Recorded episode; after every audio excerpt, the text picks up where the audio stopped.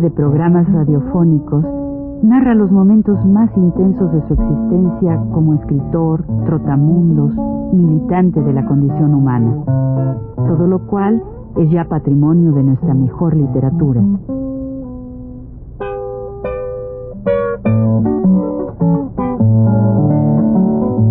Con ustedes, Juan de la Cabada. Como ya dijimos en el programa anterior, el domingo 3 de octubre de 1937, la delegación mexicana que fue al Congreso de Escritores Antifascistas emprendió el regreso a México, pasando como es natural por Barcelona, donde supe yo que efectuaron un, uno de los últimos actos de solidaridad con el pueblo español. Yo naturalmente permanecí en Valencia y fueron casi todos los días visitas al a la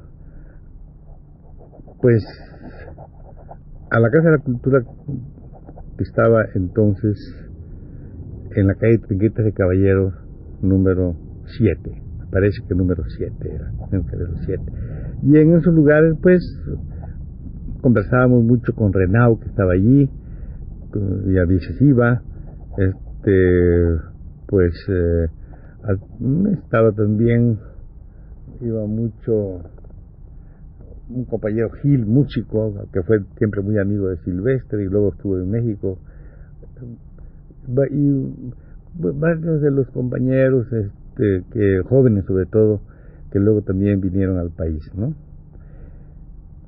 Pues Varela y otros más.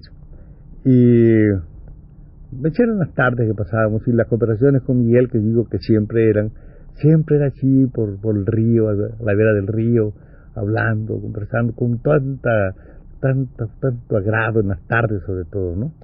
También con un compañero Iglesia, que aquí publicó también algo en, en la Seneca, luego murió en, en Washington, y otras muchas personas, muchos amigos nuestros, ¿verdad?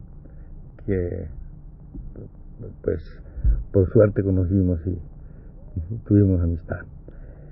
Pero el día 20 de ese mismo mes de octubre me fui, nos fuimos, o me fui yo, digamos, en compañía de un compañero que me invitó y que desde luego me sirvió para incorporarme al cuerpo de ejército. Este compañero se llama Félix Guerrero. Era, fue, desde luego, este, el jefe de la agrupación artillera en esta, en, este, en, Extremadura, en esta parte de Extremadura. Villanueva de la Serena y toda la parte de la Serena. Él tenía su, pasamos por Cabeza del Güey, después fuimos a Castuera y de allá fuimos a su sitio donde, donde estaba él, tenía su centro de operaciones, era en Mal Partida de la Serena, un lugar cerca de Salamé de la Serena.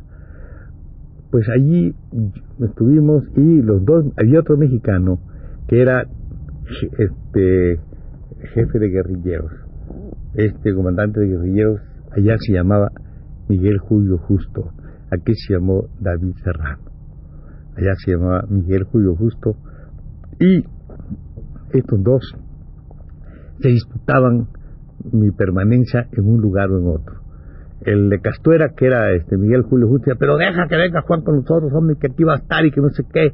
Y el otro, pues no, pues debe estar conmigo, pues yo lo traje, hombre, que. Y, bueno, pues entonces tenía yo que estar un poco de tiempo en mal partida, estaba cerca, y un poco de tiempo en Castuera, y allí, pues, mm, a veces salíamos a Lava, a otros lugares donde nos eh, íbamos con los guerrilleros, y en, cuando me iba mal partida, pues siempre acompañaba yo a Félix Guerrero, a todos, a todos, a todas sus a todos los lugares donde él iba, que eran pues, pues íbamos a veces a Don Benito, a Medellín, cuando estuvo en nuestro poder, en la parte de Medellín, que era la parte, como saben ustedes, Hernán Cortés, vamos la ciudad de Hernán Cortés, este, pues a Villanueva de la Serena, a un lugar que, que se llama este, Magacela, que también conversaremos algo sobre ese pueblo, Magacela, muy divertido, donde había también un grupo, grupo de artilleros. Bueno, y hacíamos todo este recorrido, ¿verdad? Todo este recorrido, y, siempre nos concentrábamos en lo que se llama Malpartida la Serena, un pueblo chiquito, ¿verdad? Malpartida. Allí, en realidad, allá me empezó a enfermar de esto del estómago, de la úlcera, y era muy frecuente que, no, si siempre lo hacía este, yo no me gustaba, pero él siempre, este, Félix se iba al suelo porque el jefe de, la agrupación de artillería y para dejarme la cama a mí yo decía, pero no, mano, que, pero él nunca aceptaba, siempre se quedaba ahí y yo tenía que coger la cama porque estaba yo muy enfermo, tenía que salir en las noches con vómitos y cosas de esas. Pues, pero de todas maneras, trataba yo de ver que no, que salir lo mejor posible de, de esta de esta, enfermedad ¿no? otras veces pues como digo nos íbamos al, al cuartel de, de Castel y pasaba yo bastante tiempo allá en estos en estas épocas pues te podía yo comprobar mucho del carácter verdad de de los españoles de los españoles y podía decir algunas cosas por ejemplo de Magacela, por ejemplo. Vamos a contar luego. Magacela Serena es un promontorio, está encima de, es una roca muy alta, Magacela. Y ahí está, hay un compañero que vive aquí en México, hay un compañero que vive aquí en México y que tiene una pastelería, ¿verdad? Llama Pastelería La Suiza. Y él, pues, estaba también allí, en, era teniente y estaba eh, ya en, se llama Basegoda, estaba ahí también en, en, Magacel. Resulta que allí había también otro compañero que luego murió porque lo aprendieron murió en la cárcel tengo entendido que murió en la cárcel era el jefe el capitán y pues a veces preguntaba yo así a la gente no era muy divertido pero yo le preguntaba por qué se llamaba Magacela. Ahora, la explicación popular, eso, claro, es una cosa muy curiosa, ¿no?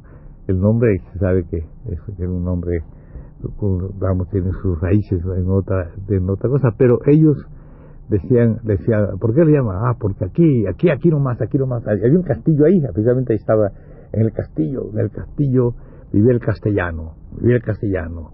Y, estaría ahí a la reina Mora. Ahí estaba la reina Mora. Y entonces el castellano se fue y la reina Mora, pues que le fue infiel. Y de esto que viene el castellano, y que le encuentra, y ella había preparado una cena, una cena para su amante. Y en esto que llega el castellano. Y aquí, aquí fue el combate. Y entonces ella se echó, ¿verdad?, al precipicio y dijo, amarga cena para mí. Pero como no sabía hablar, era mora, pues dijo Magacela para mí, y de allá viene el nombre de Magacela. Cosas así, este, digamos, de la, de la cosa popular, que hay en México mucho de eso también, del origen de, los, de la, toponimia de los pueblos, pues naturalmente, pues, es este muy... muy en, la, en, la, en, la, Salamea, que como ustedes recuerdan, es, fue el teatro que Calderón inventa, Calderón de la Barca, para hacer su, su su, el alcalde de Salamea, su obra, ¿verdad? Allí está en la plaza, hay un gran letrero ahí que dice de la máxima aquella de al rey la vida la hacienda se ha de dar, pues el honor es patrimonio del alma y el alma solo es de Dios, solo es de Dios. Además, aquí está esta, esta cosa, ¿no? Pero preguntamos nosotros dónde estaba la, la casa del alcalde. Y fuimos un día, fuimos un día, un amigo mío y yo, a ver, la, preguntamos dónde estaba la casa del alcalde. Nos dijeron, sí, ahí está, y pasamos un castillo que había, dimos la vuelta y nos metimos por ahí y al fin llegamos a la casa. pero no estaba nada más que una muchacha. Y la muchacha, cuando le preguntamos si esa era la casa del alcalde Salamea, ella nada más nos contestaba llena de terror al ver a dos militares, como si se fuera a reproducir de nuevo la obra de Calderón. O decía, no está mi abuela. Oiga, pero aquí es, no está mi abuela. y no nos abrió la puerta, no está mi abuela. Con esto, Peli Guerrero y yo, mexicanos los dos, claro, fuimos un domingo y llegamos por allá. Era gracioso porque uno le preguntamos, cuando llegamos primera vez, le preguntamos a un tipo, óigame, ¿cuál es la, la casa del alcalde? Dijo, vengan por acá. ¿Ustedes han visto la obra? Digo, pues sí, como no. Dice, pues yo la vi, la vi en Galicia. Me decía, bueno, la he visto muy lejos, ¿verdad? Y la vi en Galicia. Ah, hombre, aquí está. Y los llevó. La segunda vez, pues, cuando fuimos, sí estaba la abuela. Entonces ella pues, nos llevó a todas partes, nos enseñó cómo la viga ya estaba delgadita, le estaban quitando este pedacitos, ¿verdad? Trocitos que le vendían a los turistas que llegaban a, llevarse parte de la viga que se dice que fue la de donde donde se ahorcó aquel el famoso y entonces el capitán aquel entonces este se viene toda la la, la, la, representación aquella no para ellos es una cosa que está viva no es ninguna ahí está la viga verdad y por fin me dice sí como muy amable no y me dice ay muchachos ay jóvenes jóvenes si ustedes pueden hacerme un favor dije cuál señora cuál que le hacemos sí como no ustedes que son de América a ver si me hacen un favor dije sí como no ¿Ustedes son de dónde? De México. Ah, pues hombre, qué bueno, qué bueno, porque yo quisiera que me hicieran el favor de llevarle, este, este, decirle a mi nieto que, que aquí estamos y que siempre lo estamos echando de menos, que nos conteste las cartas que le escribimos, que no nos contesta nada. Digo, bueno, ¿usted quiere que salgamos? Sí, cómo no, sí, por favor, sí, sí señora, sí. ¿Y dónde vive su nieto? Dice, pues mire, mi nieto nos da la dirección dice, vive en Montevideo. La cosa de decirle en Montevideo, bueno, ¿cómo le íbamos a decir que Montevideo estaba más lejos de México que lo que está México de España? Pero entonces no le dije nada, le sí señora, ¿cómo no? ¿Qué le íbamos a decir? ¿Qué podíamos decir? Nos quedamos callados y naturalmente ella pensaría probablemente que le íbamos a hacer, que le íbamos a dar el recado, ¿no? Pero ¿cómo íbamos a hacerlo? ¿Y, y cómo le íbamos a decir que no? y era una esperanza para ella que nosotros le diéramos a su nieto. Y todo esto es este era muy muy singular dentro de dentro de nuestro sentido, ¿verdad? de la vida en, España. luego otro es también un poco la la esta cosa del español que no sé si ustedes se dan cuenta aquí, claro, se ve esta cosa de, de siempre este llevar todo al terreno de la discusión, ¿verdad? y al terreno de discusión y al terreno de que lo que uno tiene es mejor que lo demás. Entonces, nos estábamos sentados y una vez me siento yo, ahí donde estaba la, la, la, casa del Partido Socialista, me senté allá abajo y había un, un, compañero, un campesino al lado mío, ya viejo él, y me toca mi, mi pantalón, y de un, un pantalón de pana, un pantalón de pana checoslovaco, y también mi, mis, mis, mis, eh, mis botas eran checoslovacas, unas medias botas checoslovacas, y me la toca así y me dice, esta para no vale para nada. Y dije yo, sí, sí no vale. Pero él quería discutir, sí, dígalo, que no vale, que no vale nada, que es muy mala, sí, como no, sí es mala. Sí, hombre, sí, es malísima, no vale para nada, sí, claro que no vale para nada. Eh, pero sígalo, que sí, no, es que sí, sí, no vale para nada. Porque buena pana esta, me decía.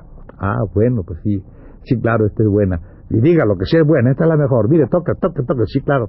Dice, bueno, tan buena es, me dice a mí después, ¿verdad? El, que la llevo yo cinco años con ella, no me la he quitado nunca, y mire cómo está, está enterita. se no se la ha quitado nunca, así que sabe que, que le di a la pana, ¿verdad? No se la ha quitado nunca. Pero él así muy, muy orondo y muy cosa, y que además quería que yo discutiera, que yo dijera que no, que era muy buena la mía, como le voy a decir nada, ¿no?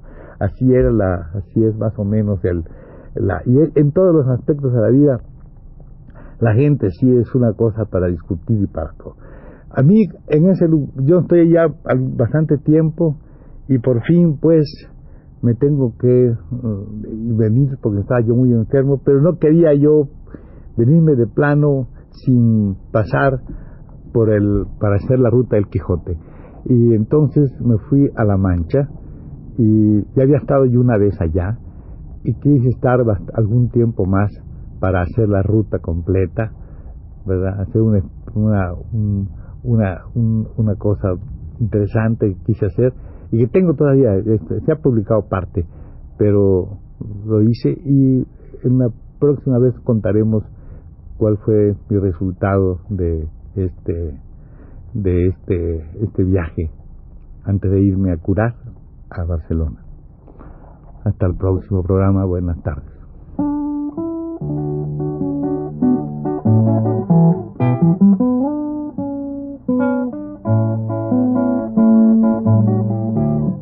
Radio Universidad presentó Recuento Vivo.